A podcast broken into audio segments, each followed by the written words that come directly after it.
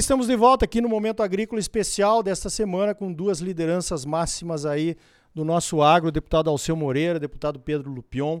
Não precisa apresentar, porque todo mundo conhece. Deputado Alceu Moreira, ouvimos falar bastante aqui nos Estados Unidos sobre inovação. O que que isso chamou atenção para ti e o que que você acha que nós podemos fazer lá no Brasil para não ficar de fora, por exemplo, da inteligência artificial no agro?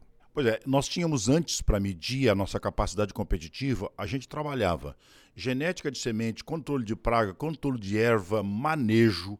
Nós tínhamos nosso, é, melhora da qualidade de solo. Todos esses fatores são de grande importância. Entrou um outro agora, que é a inteligência artificial. A inteligência artificial ela acaba por pensar solução que nos transforma nosso pedaço de chão de produção muito mais competitivo. E mais, a inteligência artificial é capaz de trabalhar o teu produto na lavoura e a consequência dele acabado até chegar no consumidor. Então todo esse processo sistêmico, ele pode trabalhar da inteligência artificial. Nós hoje estamos prontos para fazer a absorção da inteligência artificial. Acho que o Brasil não deve nada a ninguém para isso. Mas nós precisamos ficar atento, porque neste caso, aqui nos Estados Unidos, por exemplo, nós somos concorrentes e clientes ao mesmo tempo. Tá? É claro que se eles puderem ter vantagem competitiva antes de nós, eles sabendo que nós vamos ser, como eles chamaram ontem, o gorila né, da produção agrícola, nós vamos produzir muito mais do que eles, eles vão tentar retardar esse tipo de informação chegando na gente para ser mais competitivo. Tá? O que nós não podemos permitir. Nós precisamos então trabalhar, e isso é muito importante trabalhar nos dois, nas duas formas de arrecadação. O Brasil precisa de recurso é, de natureza privada para trabalhar seguro e tecnologia e inovação. Ele precisa ter esse dinheiro, precisa ter aliança tática com o setor interessado. Não é essa. A Embrapa é ótima, é ótima, mas ela faz pesquisa genérica, global. Nós queremos saber: o soja paga a pesquisa do soja, a máquina paga a pesquisa da máquina, o trigo do trigo, do milho do milho. Nós precisamos disso, mas precisamos ter recurso com dinâmica capaz de aproveitar o que melhor temos no mundo para ter inteligência artificial aplicada nesses processos processos para nos transformar o mais competitivo possível, desde o dia que se prepara o solo até o dia em que o nosso produto chega na prateleira do supermercado do outro lado do mar. É, as transformações estão sendo muito rápidas, né? E o agro não fica fora disso. Sem dúvida nenhuma, não pode ficar, porque tem esse condão aí de poder alimentar o mundo. Deputado Pedro Lupion, eu gostaria dos seus comentários a respeito disso, mas já vou deixar a pergunta aqui.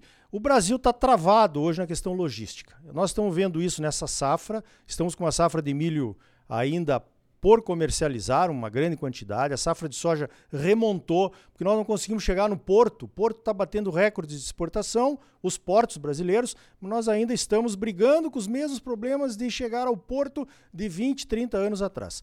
Como é que a, a FPA pode ajudar nisso? Bom, primeiro que a gente está trabalhando na lei para que a lei seja Uh, torne tudo isso menos burocrático, principalmente na questão do licenciamento ambiental. A grande maioria das, das obras uh, importantes de infraestrutura no país deixam de acontecer por problemas de licenciamento. A grande maioria delas.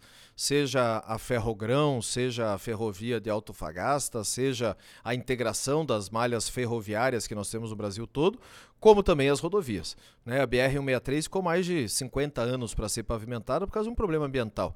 A Serra do Mar do Paraná levou quase 10 anos para autorizar o aumento de bitola do trilho, capacidade do trilho, porque tinha uma pedra, uma pedra na serra que o, o, Ministério Público do Meio Ambiente não deixava tirar. Então, é uma complicação atrás da outra. Nós estamos avançando nisso, já aprovamos o licenciamento ambiental na Câmara dos Deputados, está no Senado, a senadora Tereza Cristina é relatora na Comissão de Agricultura.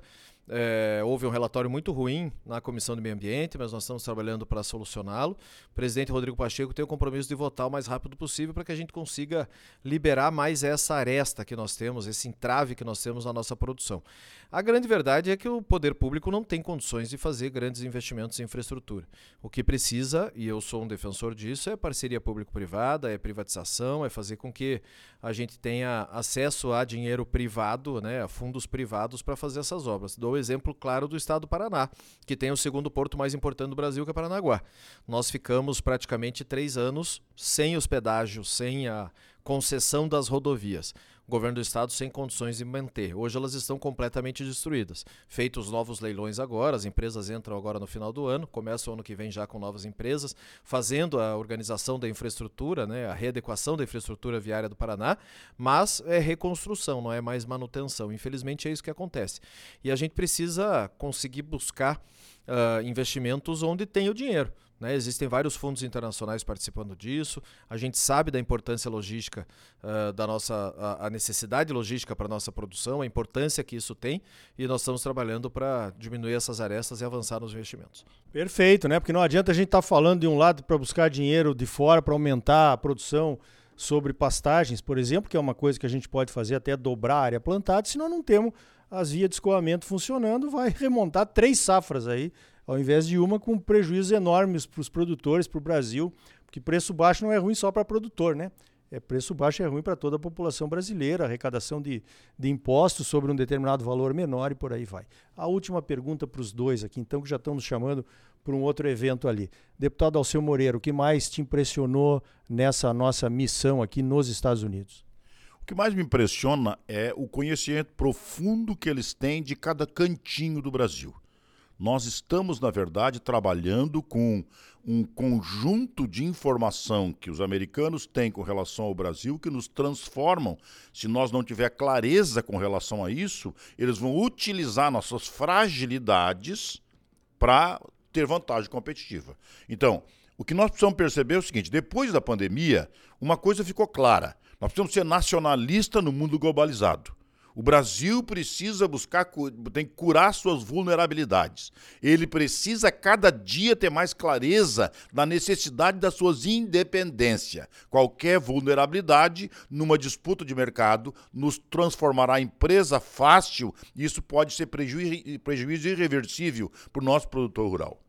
Mudando um pouquinho a pergunta, deputado Pedro Lupion, você pode falar o que mais te impressionou, mas eu queria também que você dissesse aqui para os nossos ouvintes, depois dessa missão, que pulga tem atrás da, da tua orelha lá, que a gente pode trabalhar na FPA para destravar ou fazer acontecer?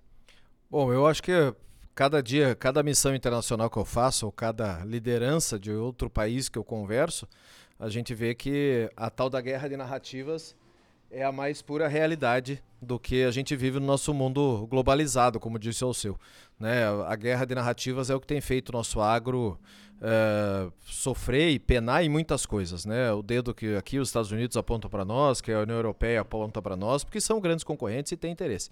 É impressionante a, a, decepção que eles têm quando veem os nossos números e, e, obviamente, quando falam da nossa safra, né? da nossa safrinha, da nossa segunda safra, que eles não conseguem fazer por aqui. Então, nós somos gigantescos, nós temos todo o potencial, nós temos todas as condições e nós podemos ser cada vez melhores. Óbvio que temos concorrentes à altura e que a gente precisa entender quais são as tendências do mercado. Os números mostrados aqui mostram muito Índia crescimento, uh, Ásia, um crescimento grande, o consumo principalmente, onde a gente tem que voltar nossos olhos, em vez da gente ficar se preocupando com os dedos que nos apontam na União Europeia, principalmente Green Deal, Tratado de Mercosul e União Europeia, coisa e tal, a gente tem que se preocupar onde tem consumidor e onde a gente consegue colocar os nossos produtos. Perfeito. Deputado Alceu começou, deputado Pedro Lupion, então, para se despedir dos nossos ouvintes aqui nessa entrevista maravilhosa, direto dos Estados Unidos. Eu quero agradecer a Prosmate pela oportunidade né, de conhecer não só o corpo técnico dessa, dessa entidade, mas grandes produtores de sementes que não deixam nada aquém dos produtores americanos e conhecem com profundidade todo esse setor e a gente sendo exemplo para o resto do mundo. Né? Acho que esse é um grande, um grande alívio para a gente que vive nessa bolha da política, nesse dia a dia pesado que é a política brasileira. E deixar o recado claro, né? A FPA está lá lutando pelos interesses dos produtores e da produção, todos os dias brigando, todos os dias tendo novos motivos para pelear, mas estamos firmes na briga e vamos sempre ser vitoriosos.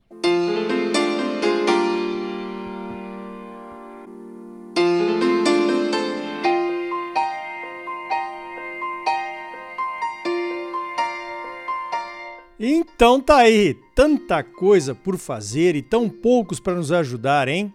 Temos que valorizar aqueles que realmente querem trabalhar pelo agro. Pense nisso. Você é sempre muito bem informado, ligado aqui no Momento Agrícola. A semente de qualidade é a base da ótima produtividade que todos buscamos. a Associação dos Produtores de Sementes de Mato Grosso, a Aprosmate, trabalha junto com seus associados para garantir a qualidade das sementes que os produtores exigem e merecem. Por hoje vamos ficando por aqui. Então até a semana que vem com mais um Momento Agrícola Mato Grosso para você. Até lá!